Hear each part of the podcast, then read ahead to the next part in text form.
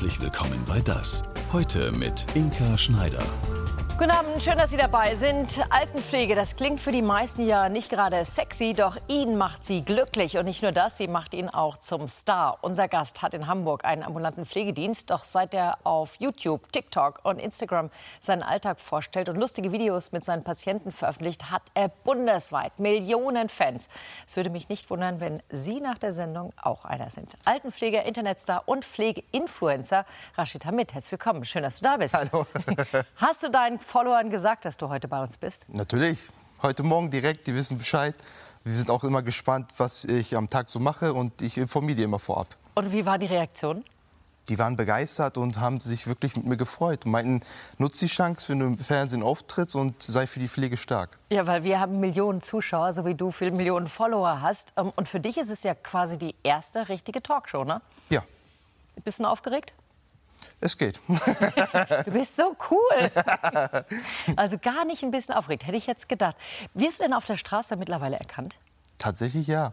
Was ich süß fand, ist, letzte Woche hat eine Mutter mich angehalten. Ja. Und da dachte ich, oh, was ist denn los? Und dann hat sie zu mir gesagt, meine Tochter ist ein Fan von dir und die war sechs Jahre alt. Und da hatte ich Gott sei Dank ein Buch von mir mit dabei gehabt, habe ich das signiert und ihr mitgegeben. Ja, weil äh, du bist nicht nur im Internet, du hast jetzt auch schon deine Biografie geschrieben. Ich meine, wer schafft das? Hättest du das gedacht, als du damals angefangen hast mit der alten Pflege, dass es mal so enden könnte oder so einen Lauf nehmen könnte? Tatsächlich nicht, aber ich bin immer der Meinung, wenn man was Gutes tut, Ja. dann kommt immer auch was Gutes zurück. Na, das finde ich schon mal einen sehr guten Anfang. Also, wir reden über das, was du machst, äh, über die Altenpflege und wie du sie siehst. Bikebrennen, eine norddeutsche Tradition. Was, Rashid, würdest du sagen, ist an dir typisch norddeutsch? Norddeutsch an mir ist, dass ich gern Fischbrötchen esse. Und als ich im Pflegeheim gearbeitet habe, habe ich die Liebe zur Lapskaus bekommen.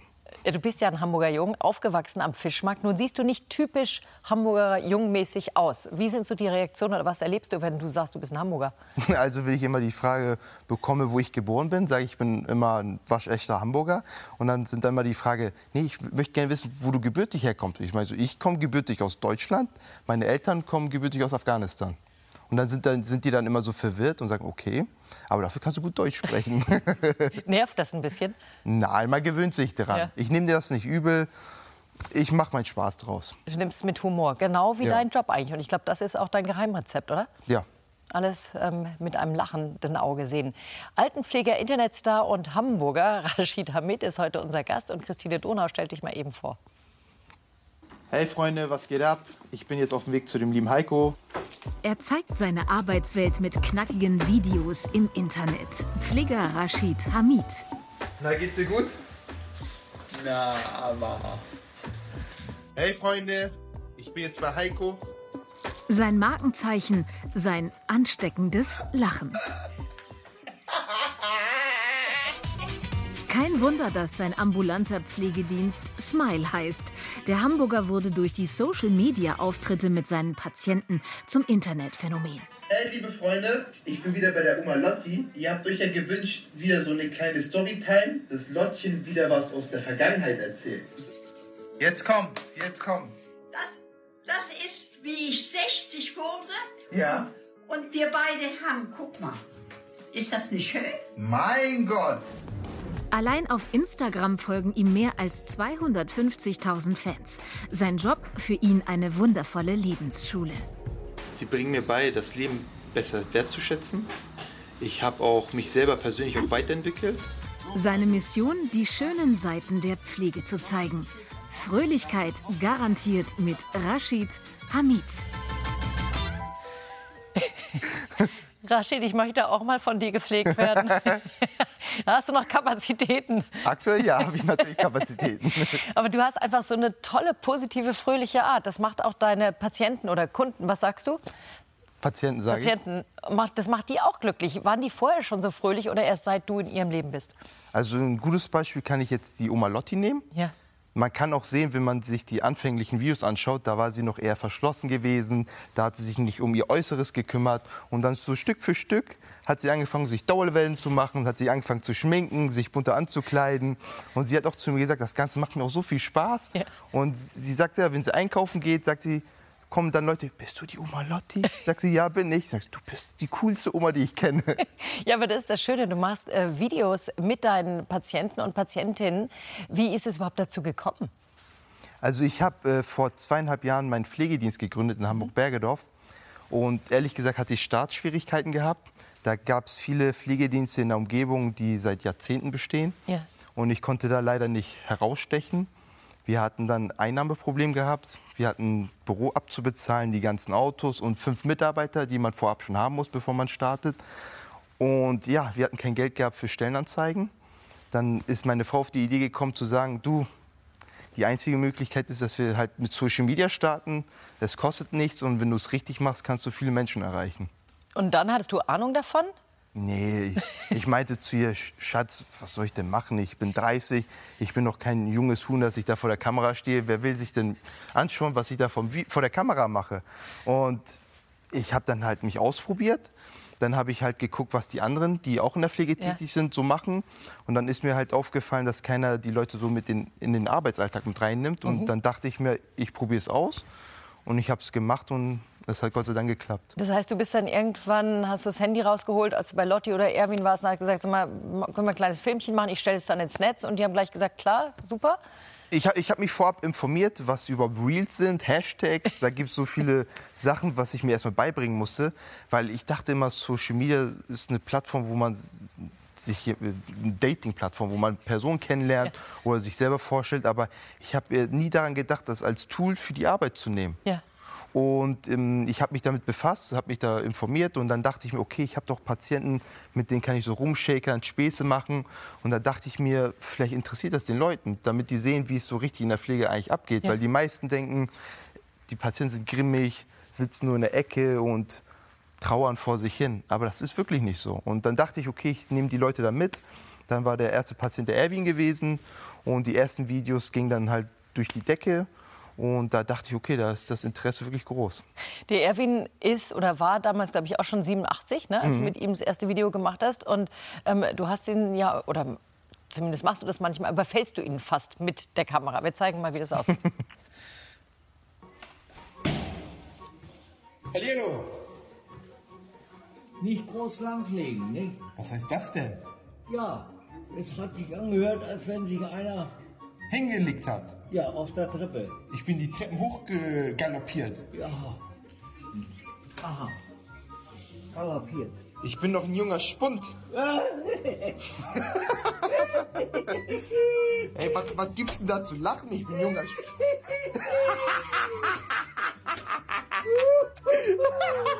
oh mein Gott, ich kann nicht mehr.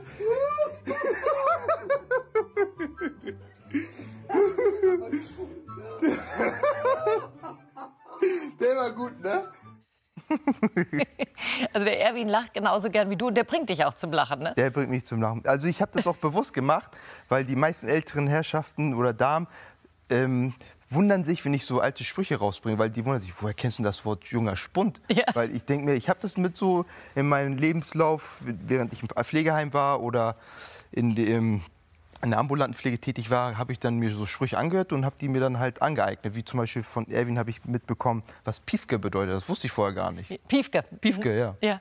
Und das benutzt du jetzt und dann äh, habe ich mir eingeprägt und wenn ich dann so im Gespräch bin, haue ich dann solche Sprüche raus. Wie jetzt zum Beispiel hatte ich einen Kunden gehabt, der dann halt auch Plattdeutsch konnte und der mich gefragt hat, weißt du, was das ist? Und dann meinte ich, ja, ich kann auch ein bisschen Plattdeutsch und habe ich den Spruch rausgehauen, ich, ja, ich ein Klaps auf den Moors. Und da hat er angefangen zu lachen. So, so, so Dinge, die ich mir dann einpräge. Aber ich glaube, das Schöne ist wirklich, dass du mit den Menschen lachst, dass ihr gemeinsam lacht und dass du sie nicht lächerlich machst. nein, nein, nein. Also da ist ja trotzdem immer noch ein großer Respekt, ne? Genau, also ich äh, taste mich immer vorsichtig heran. Ja. Ich schaue mir erstmal an, ob ich überhaupt mit ihm so richtig Späße machen kann. Es gibt natürlich auch Patienten, die mir sagen, ich- möchte nicht geduzt werden, siezen und dann ist das völlig in Ordnung. Und wenn ich dann halt sehe, wie zum Beispiel jetzt Oma Lotti, 92, habe ich erstmal Respekt gehabt. Aber ich habe dann wiederum gesehen, dass sie auch mit mir rumgeschakert hat. Und dann habe ich sie halt gefragt, du sag mal, wie sieht's denn aus? Hast du Interesse mit mir Videos zu drehen? Ich glaube, damit könnten wir auch viele Menschen damit erreichen. Und sie meinte, sie ist dabei. Und Lotti werden wir auch gleich noch kennenlernen. Das ist echt eine Granate, muss man sagen, die Lotti.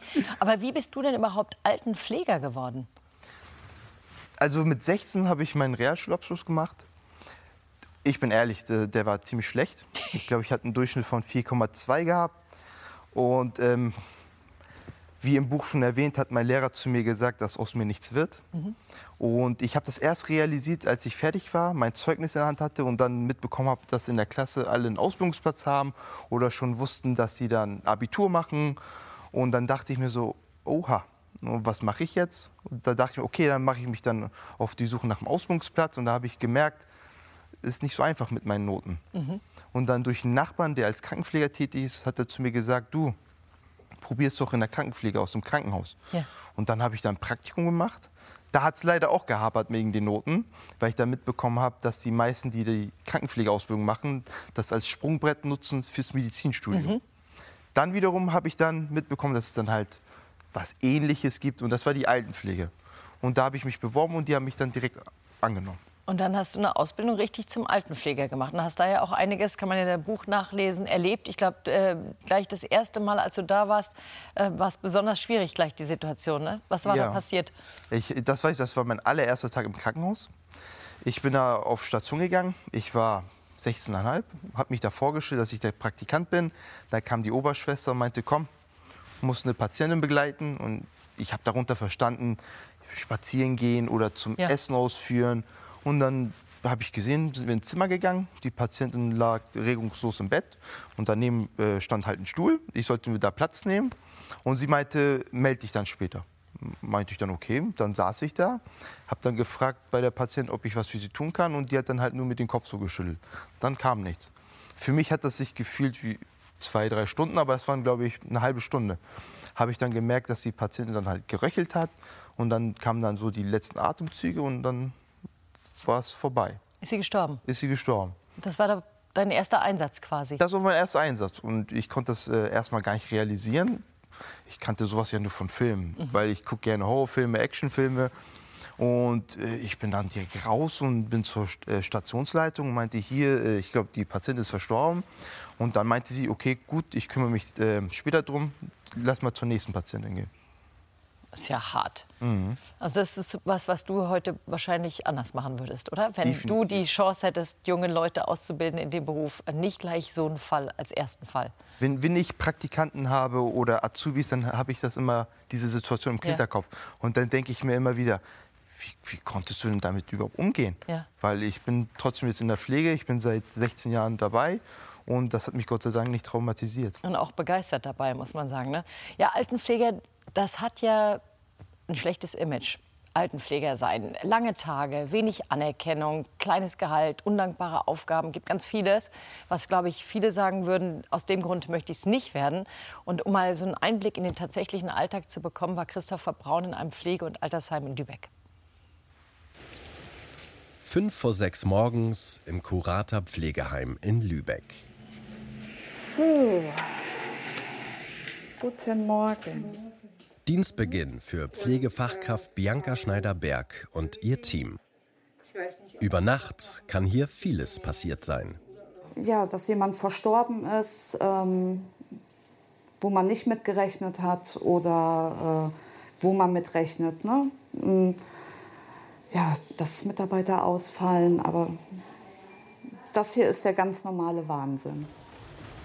Heute Nacht ist es verhältnismäßig ruhig geblieben. Für 38 Bewohnerinnen und Bewohner ist Bereichsleiterin Bianca mit ihrem Team verantwortlich. So wie für Frau Bartsch. Guten Morgen, Frau Bartsch. Die 80-Jährige lebt erst seit vier Monaten hier im Heim und hadert noch mit ihrem neuen Lebensabschnitt. Das ist wohl mein letztes Zuhause hier. Das ist nicht so einfach. Ich habe eine Fünfzimmerwohnung gehabt, hatte einen kleinen Hund. Das ist alles weg. Bekommen wir alles hin. Ja, ja. Bianca versucht jedem Bewohner gerecht zu werden, trotz des chronischen Zeitdrucks. Sie ist Quereinsteigerin, hat früher in der Modeindustrie gearbeitet. In der Pflege hat die zweifache Mutter ihre Berufung gefunden.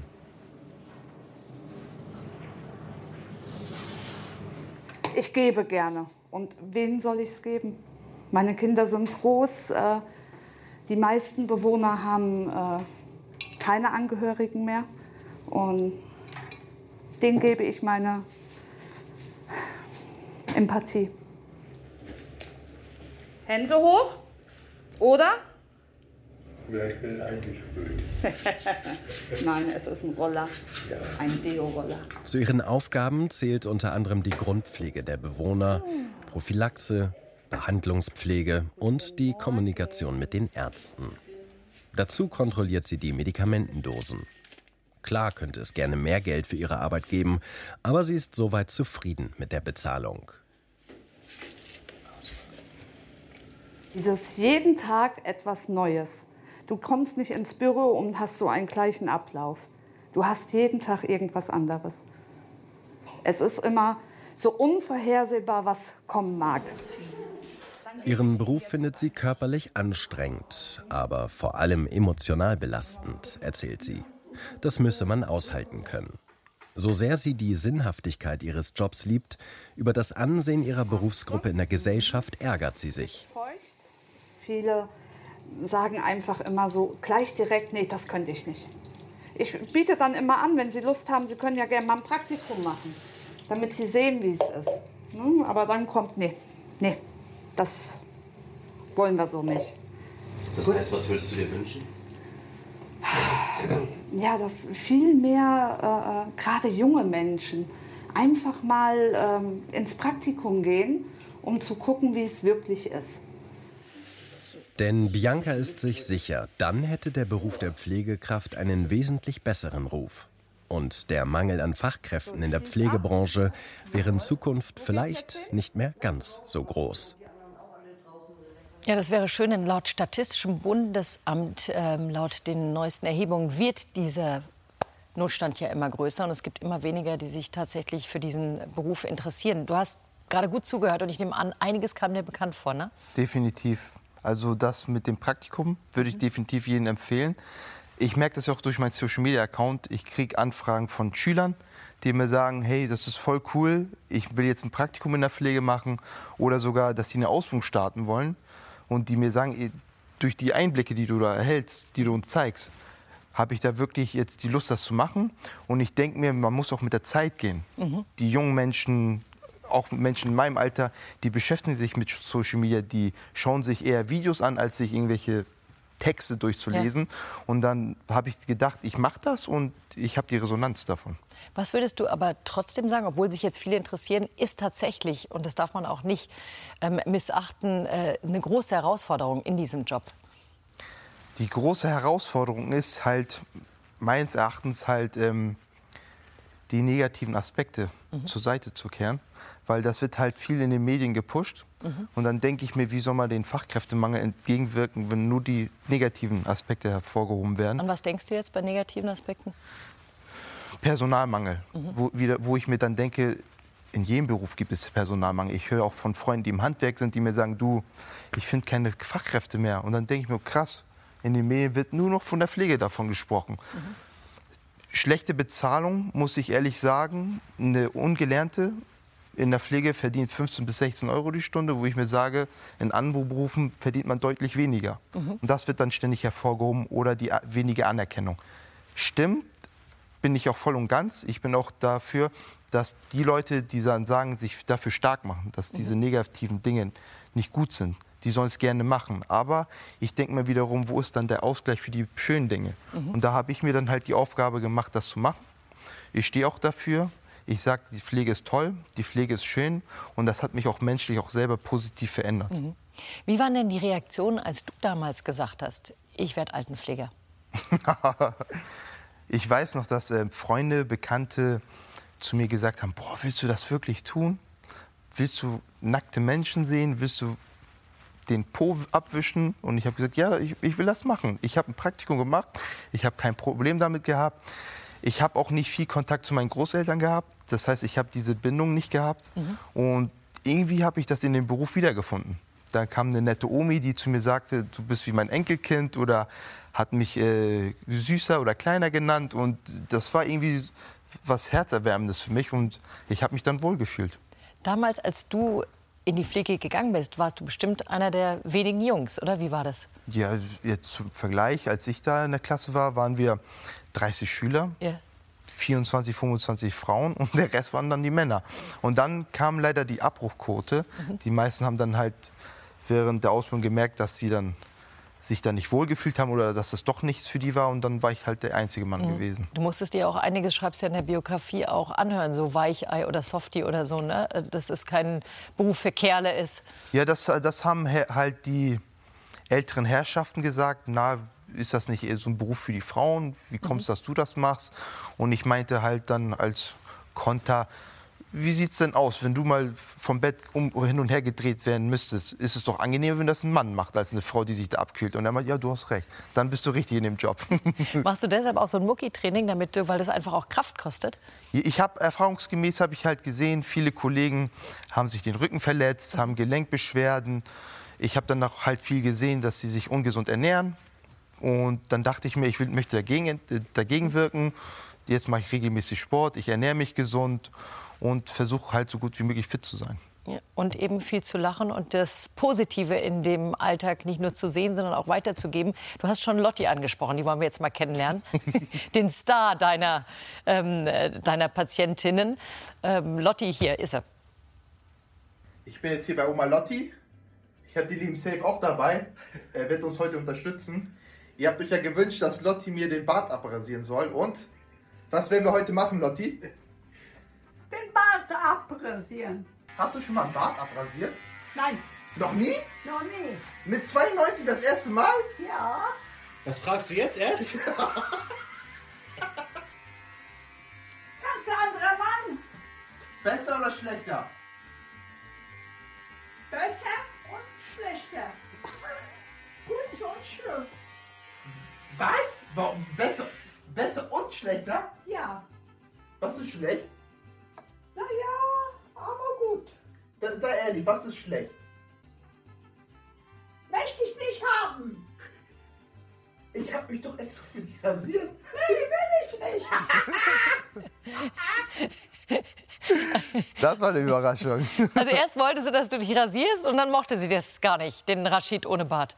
Das kam so zustande, sie hat mir ständig gesagt, den Typ, den sie so gerne mag, ist halt volles Haar und glatt rasiert. Und das ist ja genau umgekehrt. Genau umgekehrt. Und da habe ich mir halt überlegt und dachte mir, ach komm, mach mal den Spaß und lass sie mal mein Bart abrasieren. Sie war ja voll und ganz dabei. Aber, Aber zum ersten Mal auch ganz schön mutig von dir. Daran habe ich gar nicht gedacht. und ja, dann hat man ja gesehen, ne? Ja. Und dann hat sie mir gesagt, lass den Bart wieder wachsen. Wir haben es wenigstens ausprobiert und ich sagte, mit Bart siehst du besser aus. Meinst du, Lotti schaut jetzt zu? Ja. Ja, dann kannst du gerne sie grüßen, weil äh, Lotti, jetzt ist er ja wieder dein alter Rashid, ne? Grüße auch von uns hier. Ich habe ihr versprochen gehabt, sie einmal zu grüßen. Lotti, liebe Grüße, ne? Ich habe ich hab dein Versprechen eingehalten. das Schöne ist, du gehst ja mit Lotti auch äh, Pizza essen ähm, oder gehst mit ihr Kaffee trinken. Ne? Also du, du, du machst ja eigentlich viel mehr als was man denken würde, was ein ambulanter Pflegedienst so tut. Machst du das alles zusätzlich, freiwillig, unentgeltlich? Tatsächlich mache ich alles in meiner privaten Zeit, weil ich kriege häufig die Nachrichten, ey, wie, wie, machst du das, wie rechnest du ab? Weil ich möchte das gern wissen und dann antworte ich darauf, ich, du, ich mache das vom reinen Gewissen, ich mache das in meiner privaten Zeit. Ich tue den Menschen was Gutes, weil, wie zum Beispiel Lotti, finde ich, die haben die Anerkennung verdient. Äh, die haben das Land aufgebaut. Äh, den Luxus, den ich heute habe, habe ich ihr zu verdanken. Und dann, wenn sie sagt, sie hat Lust, Pizza zu essen gehen, dann nehme ich mir eine Stunde Zeit und fahre mit ihr dahin. Das Toll. ist das Gute, was sie machen kann. Aber ich finde es auch schön, dass du ja im Grunde auch das Gefühl hast, du gibst was zurück. Also du gibst nicht nur, sondern du kriegst was zurück. Definitiv, ich sehe, für mich reicht das vollkommen aus, wenn ich sehe, dass sie glücklich ist, wenn sie dabei lacht und mir dann am nächsten Tag sagt, du, das, was wir gestern gemacht haben, war super. Weil sie, sie sagt zu mir, mit 92, sie hat niemanden mehr, da lebt keiner mehr, die Freunde sind verstorben und sie hockt sonst alleine zu Hause. Und wenn ich dann ein, einmal in der Woche mit ihr essen gehe, dann erinnert sie sich die ganze Woche daran. Ja, also toll. Und vor allem, was ich auch schön finde, du sagst, am Anfang war sie so ein bisschen verstockt. Wenn man sie jetzt erlebt, ist es ja eine total fröhliche Frau. Vielleicht muss man sich öfter einfach auch mal die Mühe machen, viel mit Leuten zu sprechen, mit ihnen Zeit zu verbringen. Und dann werden sie auch wieder ganz anders, als sie vielleicht manchmal geworden sind in der Einsamkeit. Ja, ich ähm, kriege ja auch Nachrichten, die mir schreiben, hey du, ähm, kann ich auch mal mit Lotti Kaffee trinken gehen? Äh, besteht, da, besteht da die Möglichkeit, ich sag denen, du, das Beste, was du eigentlich machen kannst, ist, informier dich, ob irgendwo in der Umgebung ein Pflegeheim ist. Geber dahin, fragt dann das Personal, ist da jemand, der dann einsam ist, der da mal Lust hätte, mit mir ein Eis essen zu gehen oder Kaffee trinken zu gehen. Das ist das Beste, was man machen kann. Weil es gibt tausend Oma Lottis äh, Ja. im Heim oder Opa Erwins, die dann einsam sind und sich auf so eine Zeit dann wünschen und dann auch Spaß dabei haben. Da hast du recht, Rashid. Schön, dass du das so erwähnst und da Mut zumachst.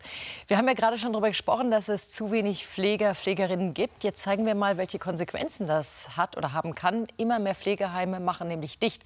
Und das heißt, viele Bewohner müssen im hohen Alter noch mal aus bzw. umziehen. Lass Kaufmann. Ich würde schrecklich gerne die Garderobe mitnehmen. Die Garderobe, die dürfen wir nicht mitnehmen. Das könnte doch meine sein. Ist aber nicht deine. Die gehört hier ins Haus. Aber sonst finden wir auch eine. Garderoben kriegt man So überall. eine schöne findest du nicht wieder. Es wird ein schwieriger Tag für Annie Knob und ihre Tochter Ines. Kriegen wir die voll, Mutti? Wieder einmal zusammenpacken, was an Erinnerungen noch da ist. 95 Jahre Leben, verstaut in ein paar Umzugskisten. Für 19 Bewohner und Bewohnerinnen sind es die letzten Tage auf der Pflegestation im Claudiushof in Rheinfeld, Schleswig-Holstein. So. Schrank leer, Kiste voll. Wunderbar.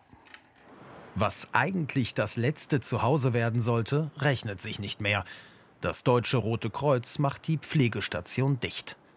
Für Annie Knob besonders bitter, denn nicht einmal ein Jahr ist es her, dass sie erst ins betreute Wohnen und dann hierher gezogen ist.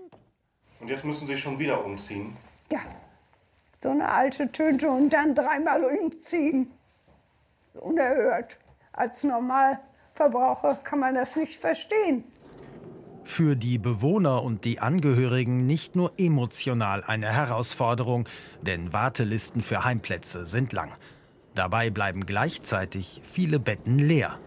Eine Spirale aus steigenden Kosten und fehlendem Personal, sagen Experten. Nur dann, wenn es mir als Pflegeheim gelingt, genügend Personal zu halten, zu gewinnen und auch vielleicht auszubilden, äh, kann ich mein Pflegeheim voll auslasten und auch nur dann quasi kann ich es wirtschaftlich betreiben. Von den mehr als 16.000 stationären Pflegeeinrichtungen haben 2023 300 Pflegeheime Insolvenz angemeldet, mehr als doppelt so viele wie im Vorjahr. Zwar werden viele Häuser von den Investoren vor allem großer Ketten geschluckt und unter neuem Namen weiter betrieben, neue Plätze entstehen aber unterm Strich zu wenige. Bis 2040 könnten bis zu 322.000 Pflegeplätze fehlen und auch in der ambulanten Pflege fehlt das Personal. Es gibt ein enormes, ein wirklich enormes äh, Potenzial an Pflegekräften, die entweder aus dem Beruf herausgegangen sind und äh, auch von Pflegekräften, die unter besseren Bedingungen bereit wären, ihre Arbeitszeit aufzustocken. Und da sprechen wir von 600.000 äh, optimistisch gerechnet. Das heißt, wenn es gelingt, diesen Schatz zu heben durch bessere Bedingungen, dann äh, könnte man diesem wachsenden Bedarf auch adäquat begegnen. Für Annie Knob hat die Pleite ihres Seniorenheimes doch noch ein gutes Ende gefunden, genauso wie für die anderen Bewohner. Das Pflegeheim Bolande will die heimatlosen Senioren aufnehmen. Und so können alle in Rheinfeld bleiben, ohne dass die Angehörigen weite Wege auf sich nehmen müssen. Es ist ja verdammt klein, ne? Allerdings schön, aber noch kleiner. Ist noch kleiner, ne? Ja. Es wird noch dauern, bis Annie Knob und die anderen im neuen Zuhause angekommen sind. Muss mich erst dran gewöhnen. Hoffentlich ein letztes Mal. Oh Mensch, sehr berührend. Und da denkt man wieder, wie stark müssen Menschen doch im Alter sein. Nichts für Feiglinge, da ist was dran, ne? Mhm. Also man sagt generell ambulant vor stationär. Mhm. Und ich muss ehrlich sagen, wir achten auch selber darauf, wenn wir Patienten haben, wenn das noch geht, dass wir ihn dann halt noch tatkräftig, tat, tatkräftig unterstützen und dann ihn versorgen. Aber wenn wir dann halt sehen, dass das gar nicht mehr geht, müssen wir dann halt den Betreuer informieren oder die Kinder informieren und dann sagen, die Versorgung wird halt leider schwierig. Mhm. Da muss dann halt ins Pflegeheim. Warum hast du dich überhaupt für den ambulanten Pflegedienst entschieden? Du hättest ja auch in einem Pflegeheim arbeiten können, vielleicht Leiter werden auch. Tatsächlich, ich habe meine Ausbildung im Pflegeheim gemacht und ich bin dann da auch zwei Jahre vollzeitig tätig gewesen. Das Blöde bei mir war halt, ich wollte eine Weiterbildung machen, aber die haben mich immer noch als Azubi anerkannt. Mhm. Das heißt, äh, dann kamen neue Kollegen, die haben dann direkt die Beförderung bekommen und ich war immer noch auf derselben Stelle gewesen. Und äh, dann dachte ich mir, äh, ich möchte nicht mehr Zeit verlieren, ich brauche dann eine Abwechslung. Und dann habe ich halt gesehen, dass es da noch die ambulante Pflege gibt. Dachte ich, okay, ich mache das mal. Und ich fand das irgendwie ziemlich cool. Also ich bin dann mit dem Auto unterwegs. Im Sommer kann ich frische Luft tanken. Und ich bin halt eigenständig. Na gut, wenn es mal regnet hier in Hamburg ist dann was anderes, aber man gewöhnt sich dran. Aber da war es wiederum, wie im Pflegeheim, leere Versprechungen. Ich habe kurzfristige Dienstplanänderungen gehabt. Als Beispiel, ich habe jetzt ähm, Freitag Spätdienst gehabt. Ja. Und Samstag hätte ich dann normalerweise auch einen Spätdienst gehabt. Dann habe ich mitten in der Nacht eins eine Info bekommen, du musst Frühdienst machen. Da habe ich geguckt, okay, ich habe dann nur noch drei Stunden Schlaf und dann zum Frühdienst. Äh, wunschfreie Tage wurden dann gestrichen oder Urlaubstage wurden verschoben. Und dann dachte ich mir, ehrlich gesagt, den ganzen Mist will ich nicht mehr mitmachen. Ich will es anders machen, anders strukturieren. Und dann habe ich mich halt mit meiner Frau entschlossen, Pflegedienst aufzumachen. Und ihr macht es zusammen, ne? Wir machen es zusammen. Ich bin selber auch tatkräftig äh, in der Pflege mit dabei. Wenn Mitarbeit ausfällt, übernehme ich die Tour. Ich kenne alle meine Patienten, die Patienten kennen mich auch. Ich kann mit meinen Mitarbeitern kommunizieren, wenn was fehlt, wenn irgendwelche Probleme sind. Ich bin da up to date. Und es gibt ja auch welche, da fährst grundsätzlich du hin, weil die dir einfach ans Herz gewachsen sind. Und so einer ist auch Heiko, den wir jetzt mal kennenlernen. Was willst du den Menschen draußen mitgeben?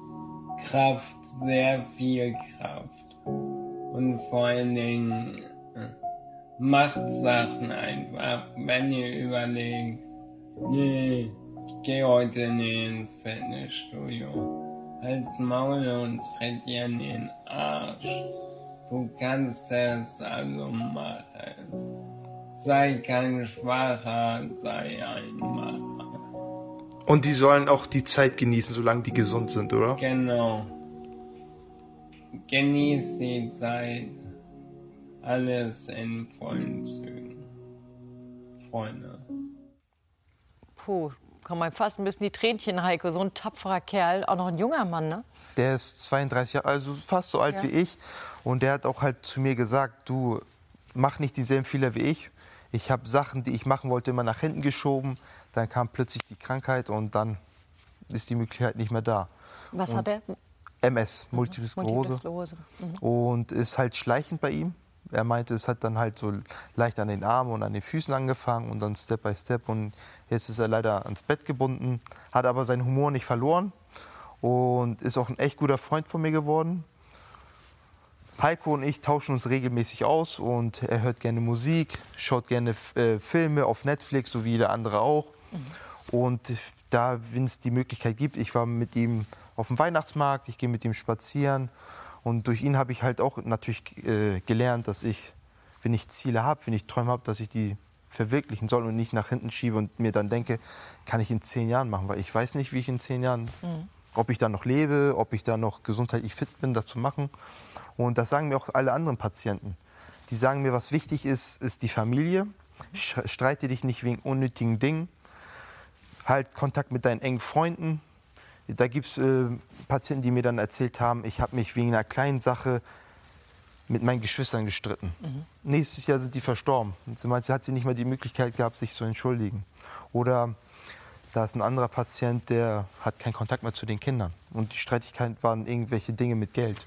Wo ich mir denke, das sind so ganz banale Dinge, die man eigentlich zur Seite schieben kann. Mensch, die Menschlichkeit ist das, was an erster Stelle stehen sollte.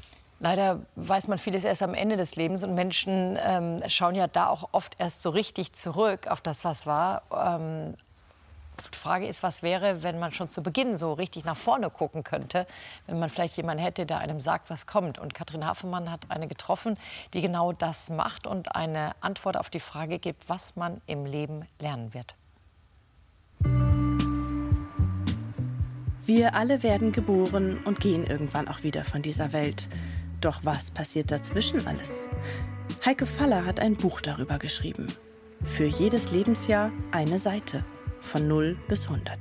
Als Reporterin hat sie jahrelang Menschen dazu befragt.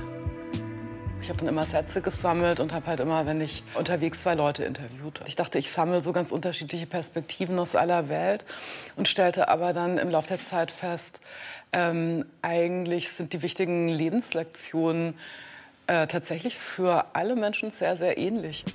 Und das erleben wir in etwa alle, egal ob arm oder reich, egal in welchem Land dieser Erde. Du lächelst zum ersten Mal in deinem Leben und die anderen lächeln zurück. Kannst du schon einen Purzelbaum? In dem Moment, in dem du merkst, dass du lebst, wird dir auch schon klar, dass du sterben wirst. Aber meistens denkst du nicht daran, du kannst alles um dich herum vergessen. Die Welt ist noch ganz neu für dich. Eine Sache, die bei Kindern halt so wahnsinnig auffällt, ist dieses starke Interesse an Details. Ne? Also eben, wie sie eine Blume angucken oder wie sie auch andere Menschen anschauen. Sie sehen ja im Allgemeinen gar nicht das große Ganze. Wir werden älter Jetzt geht es vor allem um die Beziehung zu uns selbst und zu anderen. Wir verstehen immer mehr vom großen Ganzen. Du hast gelernt, für dich da zu sein. Das finde ich super. Ich schau mal in meinen 20ern, was war da? ja. Ja, auf jeden Fall kann man sich damit identifizieren. Das stimmt. Die mittleren Jahre. Erstaunlich, wie stressig unser Leben sich zeitweilig anfühlt und dass wir immer wieder etwas Neues lernen. Die Mitte des Lebens ist für viele auch der Zeitpunkt, zu dem wir jemand Nahestehendes verlieren. Aber das Leben geht weiter und das nicht unbedingt negativ. Ich dachte so, wenn ich dann so auf die 50 zugehe, dann ist irgendwie so irgendwie nicht vorbei, aber es geht halt so ein bisschen abwärts und ich habe das Gegenteil, das Gefühl, ich denke, es geht jetzt erst richtig los und das finde ich eigentlich total cool. Ja, das zum Beispiel. Du bist jetzt 60, aber du fühlst dich nicht so alt wie die 60-Jährigen, die du als Kind auf der Straße gesehen hast. Stimmt hundertprozentig. An viele ihrer Interviewpartner und deren Lebensgeschichten kann Heike Faller sich noch genau erinnern. So ist auch die Geschichte über selbstgemachte Brombeermarmelade eingeflossen. Da saß ich mit einem älteren Herrn in seiner Datsche äh, am Rand von Berlin. Und wir sprachen so über das Leben und das Gespräch plätscherte so dahin. Und dann sagte er plötzlich so, jeden Herbst, wenn ich die Marmeladengläser in den Keller bringe, denke ich so, das war das letzte Mal. Und dann wird wieder Frühling und ich mache doch wieder Brombeermarmelade ein. Welches das letzte Marmeladenglas ist, weiß zum Glück niemand. Zur vorletzten Buchseite hat eine der wichtigsten Kinderbuchschriftstellerinnen sie inspiriert, die Autorin von Als Hitler das rosa Kaninchen stahl. Die vorletzte Seite, die entstand äh, bei einem Interview mit Judith Kerr, der berühmten Kinderbuchautorin. Die habe ich eben am Ende des Interviews auch für mein Buch gefragt, was ist für sie eine ganz wichtige Lebenslektion. Und dann hat sie so ein bisschen gesäuft und meinte so, oh, I don't know. Äh, Sometimes I think I'm the little girl I once was. Have I learned anything? sagte sie so aus tiefster Seele. Und das, ich wusste auch, dass der Satz auf jeden Fall im Buch sein würde. Und es wurde dann eben der letzte Satz des Buches. Ja, was haben wir gelernt im Leben? Gute Frage. Besprichst du das auch mit deinen Patientinnen? Was habt ihr gelernt im Leben? Ja, auf jeden Fall. Ich habe zum Beispiel von Lotti gelernt, sei dankbar, dass du einen Kühlschrank hast, dass der voll ist. Ich, ich hatte keinen Kühlschrank gehabt. Kriegsgeneration. Kriegsgeneration, Hungersnot. Sie sagte mir, ich, ich habe mich eine Woche, zwei Wochen lang nur von Brennnesseltee ernährt oder sonst was. Du hast, du hast äh, eine Küche, nicht mal das hatte sie gehabt. Du kannst äh, zur Schule gehen, wo die meisten Kinder sagen, nee, ich habe keine Lust auf Schule. Lotti musste leider mit in der dritten Klasse die Schule abbrechen, weil dann der, dritte, äh, der Zweite Weltkrieg anfing. Und sie sagt, ich wünsche mir bis heute, dass ich die Schule beendet habe. Mhm sie meint selber, sie kann nicht gut lesen, nicht richtig schreiben.